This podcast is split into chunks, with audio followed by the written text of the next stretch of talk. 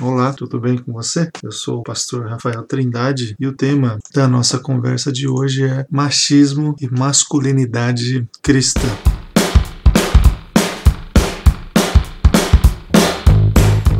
Enquanto feminismo, visto como um movimento social, político, filosófico, o machismo é considerado um comportamento fundamentado na compreensão de que os homens são superiores às mulheres. No machismo, os atributos de masculinidade são supervalorizados e são definidos como parâmetros para o desenvolvimento da sociedade. Estabelece um ideal de macho que é estabelecido como meta imposta aos homens. Dessa forma, as mulheres passam a ser compreendidas como objeto, homem devendo servi-lo e obedecê-lo. O machismo pode ser assim definido como uma descrição estreita e repressiva da masculinidade que designa como definida por violência, sexo, status e agressão. É o ideal cultural da masculinidade onde a força é tudo, enquanto as emoções são uma fraqueza. Sexo e brutalidade são padrões pelos quais os homens são avaliados, enquanto traços supostamente femininos que podem variar de vulnerabilidade emocional ou simplesmente não serem hipersexuais são os meios pelos quais seu status como homem pode ser removido. Alguns dos efeitos dessa masculinidade tóxica estão a supressão de sentimentos, encorajamento da violência, falta de incentivo em procurar ajuda, até coisas ainda mais graves, como perpetuação é, e encorajamento de estupro, homofobia, misoginia e, e racismo. Essa realidade do machismo, né, da masculinidade tóxica, é algo que a gente precisa enfrentar né, na condução da nossa vida, na condução da, da, nossa, da nossa espiritualidade e também na interpretação do texto sagrado, texto bíblico. A gente precisa é, encarar essa realidade de frente e diante de Deus também para é, trazer para a nossa vida, para os nossos relacionamentos, para é, a nossa espiritualidade, saúde. Saúde que liberta, saúde que edifica, saúde que traz paz para o coração e também para os relacionamentos. Tem é, trechos aqui da Isabelle Ludovico no nosso material que eu queria é, destacar aqui para vocês. Segundo ela, o patriarcado não oprimiu apenas as mulheres, mutilou também os homens. É significativo que, para obrigá-lo a sufocar sua afetividade e sensibilidade, os ritos de passagem de menino para homem sejam geralmente cruéis. A fim de dominar a mulher, o homem precisou romper sua relação com o feminino. A queda instaurou uma relação de desconfiança com ela, com Deus e com os demais homens. O homem e a mulher, no entanto, podem voltar a ser um e desfrutar de parceria, respeitando as diferenças e aprendendo com elas. A mesma obra é, onde a Isabel disse isso, ela também lembra que o machismo nega o mandato cultural dado por Deus a ambos para juntos governarem a terra. Esse modelo dividido continua em choque com os valores da sociedade, cujo comportamento revela que o referencial continua atrelado à queda e não à libertação, salvação e restauração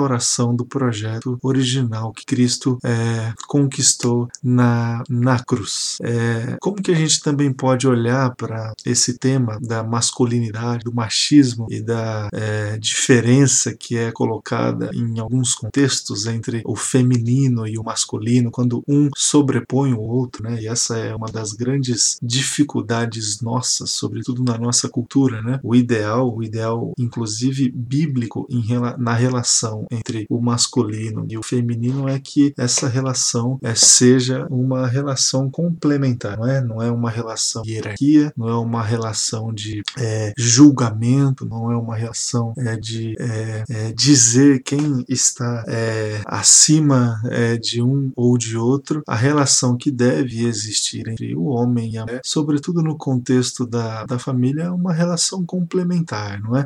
os dois carecem da graça é, os dois são e foram criados à imagem e semelhança de Deus, os dois são dependentes é, do, do nosso Senhor, é, os dois possuem responsabilidades diversas diante de Deus, diante é, um do outro, diante das pessoas e diante da, da sociedade. Nós estamos diante de Deus numa mesma condição e carecendo dessa graça, dessa graça é, é, do Senhor. Vamos às, a, a Escritura Sagrada e, e, destacar aqui algumas verdades bíblicas a respeito do, do ser humano, do homem e, e da mulher. Né? Primeiro, em Gênesis capítulo 1, versículo 27, a gente encontra que homem e mulher foram criados à imagem e semelhança de Deus. Evangelho de João, capítulo 4, versículo 23, na carta de Paulo aos Romanos, capítulo 1, versículo 21 a 25, diz que todos os seres humanos foram criados para adorar a Deus, para se colocar diante de Deus como adorador. Carta de Paulo aos Romanos, capítulo 3, versículo 12, é, diz que todos os homens é, são pecadores por natureza, desde a queda. Evangelho de João, 3, versículo 16, também a carta a Tito, capítulo 3, dos versículos 4 a 7, diz que todos nós, homem e mulher, macho e fêmea, todos nós necessitamos da graça salvadora de Deus. Evangelho de João, capítulo 15, versículo 5, carta aos Gálatas, capítulo 5, versículo 14, carta aos Hebreus, capítulo 4, versículo 16, diz que todos nós é, somos é, insuficientes diante das nossas necessidades e necessitamos de Deus e das outras pessoas. Ninguém pode se colocar diante de uma outra pessoa, de um outro sexo, com esse espírito da autossuficiência, como se fôssemos superiores, é, é, completos diante das outras pessoas. Diante de Deus somos necessitados e diante das outras pessoas também é, somos assim. Agora nós somos diferentes, né? No próprio no próprio livro de Gênesis, primeiro no relato da criação, fomos criados de uma maneira diferente. Temos necessidades diferentes. Por isso que somos na relação é,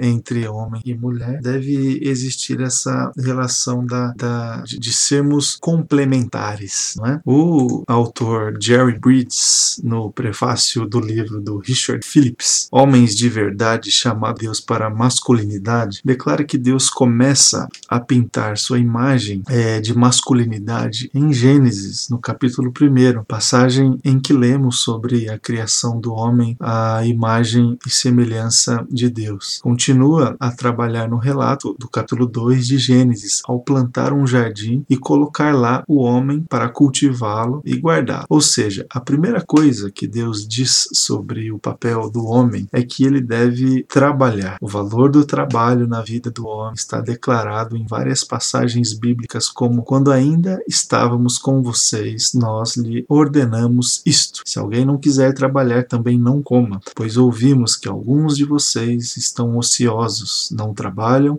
mas andam se intrometendo na vida alheia. A tais pessoas ordenamos e exortamos no Senhor Jesus Cristo que trabalhem tranquilamente e comam o seu próprio pão. Essa passagem está lá na segunda carta aos Tessalonicenses, capítulo 3, versículos 10, 11 e 12. O, o Richard Phillips, desse livro, lembra também que quando se trata de praticamente todas as perguntas sobre as intenções de Deus para homens e mulheres, a resposta quase sempre é a mesma: voltar ao jardim. Isso pode ser constatado quando indagaram Jesus sobre casamento no Evangelho de Mateus, capítulo 19, e ele respondeu a partir de Gênesis, é, no capítulo 2. E da mesma forma, quando Paulo estava discutindo o papel das mulheres em relação é, aos homens, em 1 Timóteo, capítulo 2, versículos 11 a 14, ele achou as respostas também no capítulo 2 de Gênesis. É, segundo Paulo Ulisses, um outro autor que escreveu sobre isso, ele diz assim: quando Deus cria inicialmente o homem, ele lhe dá uma ordem, em Gênesis 1, capítulo 25, de guardar. A palavra guardar no texto hebraico original possui a ideia de observar, salvar, vigiar de perto, com o fim de que nenhuma ameaça entrasse no jardim do Éden. Esse lugar era o local de encontro de Deus com o homem, ou seja, era o templo, o santuário, onde Adão se comunicava com o seu Criador e, portanto, ele deveria mantê-lo sempre livre de qualquer coisa que violasse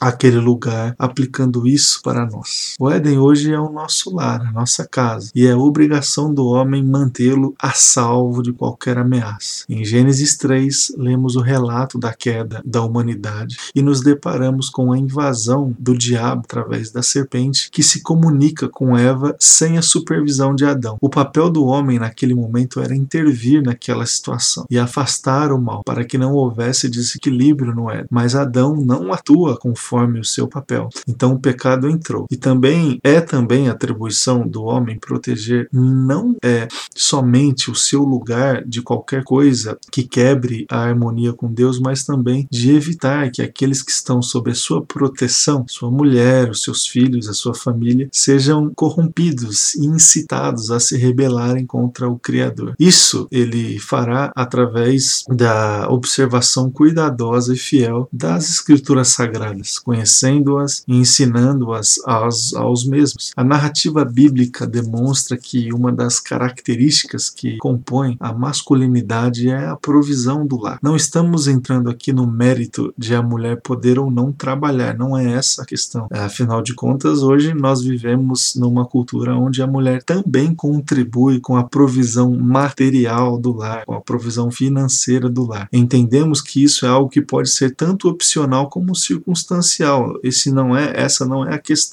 Mas o que com certeza afirmamos é que a atuação obrigatória do homem para esse fim é algo inquestionável. A narrativa de tomar sob seus ombros a responsabilidade de promover tudo o que for necessário para o seu lar e o ambiente que envolve seja administrado de conformidade com a lei de Deus é devidamente suprido de todas as suas necessidades. É a qualidade que o torna um homem segundo o padrão bíblico. Não há é, em alguma parte na Bíblia qualquer indício de superioridade do homem em relação à mulher, ou que ele é mais importante para Deus ou alguma coisa parecida. Sendo tanto o homem como a mulher imagem de Deus. Deus olha para ambos de forma igual, embora cada um tenha particularidades que o Criador lhes imprimiu, sejam comportamentais, emocionais, biológicas e outras características mais. Ao criar primeiramente o homem, Deus lhe conferiu o papel de governar e dominar a criação, mantendo-o em harmonia diante de Deus, enquanto a mulher foi criada para auxiliar o homem nessas tarefas, claramente descrito é, em Gênesis. O Senhor Deus colocou o homem no jardim do Éden para cuidar dele e cultivá-lo. Então o Senhor declarou: Não é bom que o homem esteja só, farei para ele alguém que o auxilie e lhe corresponda. Na visão social, homens e mulheres são iguais e, portanto, devem, nas mesmas áreas, sem distinção de gênero, devem atuar nas mesmas áreas sem distinção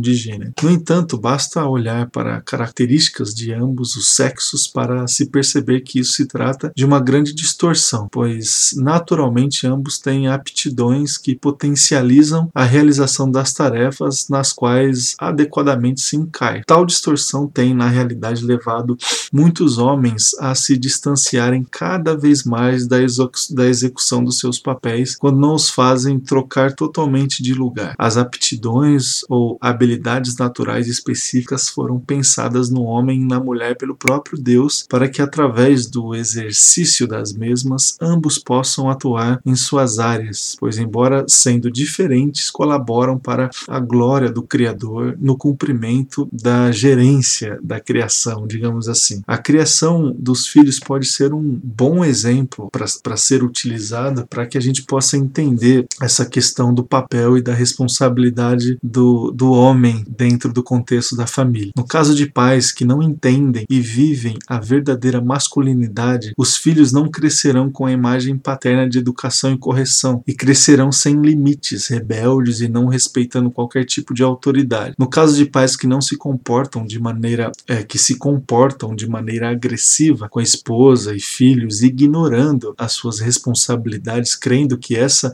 é a forma de entre aspas ser homem, tanto a esposa como os filhos não serão atendidos às suas necessidades é, emocionais. Um exemplo de fugir da responsabilidade é o relato da queda em Gênesis capítulo 3, em que Adão não assume a sua culpa e transfere, inclusive, a sua culpa na direção da Eva, que faz o mesmo na direção da serpente. Pode-se imaginar que se Adão tivesse cumprido o seu papel ali como gerente da criação e assumisse a sua responsabilidade no ato, Eva teria se se espelhado nisso para assumir também as suas ações. Como, no entanto, o padrão foi quebrado, com o homem sendo covarde, se omitindo do seu papel, todo o efeito dominó foi deflagrado ali no relato da queda. Para se evitar graves danos, como a falta de referencial masculino adequado, deve-se resgatar o padrão bíblico de masculinidade daquele que honra a Deus em primeiro lugar e o serve. O esforço do homem em administrar o seu lar e o seu esforço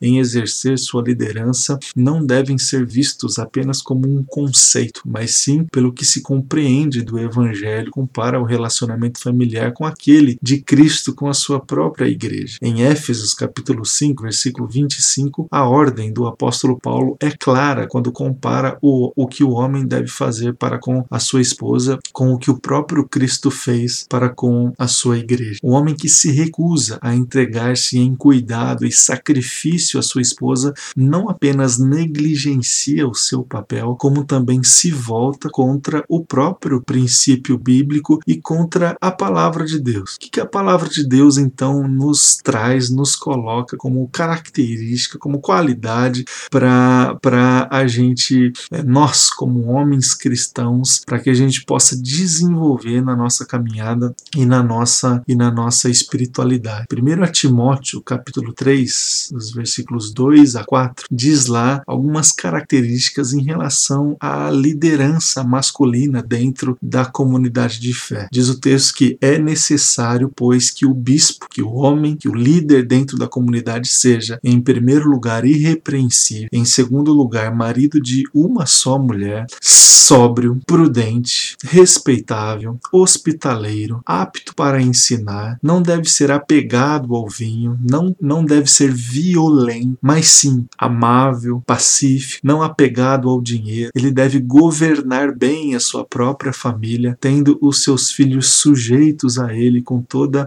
a dignidade. Aqui nós encontramos algumas características a respeito é, desejável a respeito do bispo, mas que a gente pode trazer também como é, um bom modelo para o desenvolvimento de uma masculinidade cristã sadia, submissa a Deus e, e, a, sua, e a sua palavra. Na carta de Tito, capítulo 1, dos versículos 8 a 9, diz lá: É preciso, porém, que ele seja hospitaleiro, amigo do bem, sensato, justo, consagrado, tenha domínio próprio e apegue-se firmemente à mensagem fiel, da maneira como foi ensinada, para que seja capaz de encorajar outros pela sã doutrina e de refutar os que se opõem a ela. O modelo de caráter e referência para todos os homens em todos os lugares e tempos é Jesus Cristo. Nós encontramos na palavra do Senhor, 1 a Pedro, capítulo 2, versículos 21 e 22. Para isso vocês foram chamados, pois também Cristo sofreu no lugar de vocês, deixando-lhes exemplo para que sigam os seus passos. Ele não cometeu pecado algum e nenhum engano foi encontrado na sua boca. 1 João capítulo 2, versículos 5 a 6 diz lá: "Mas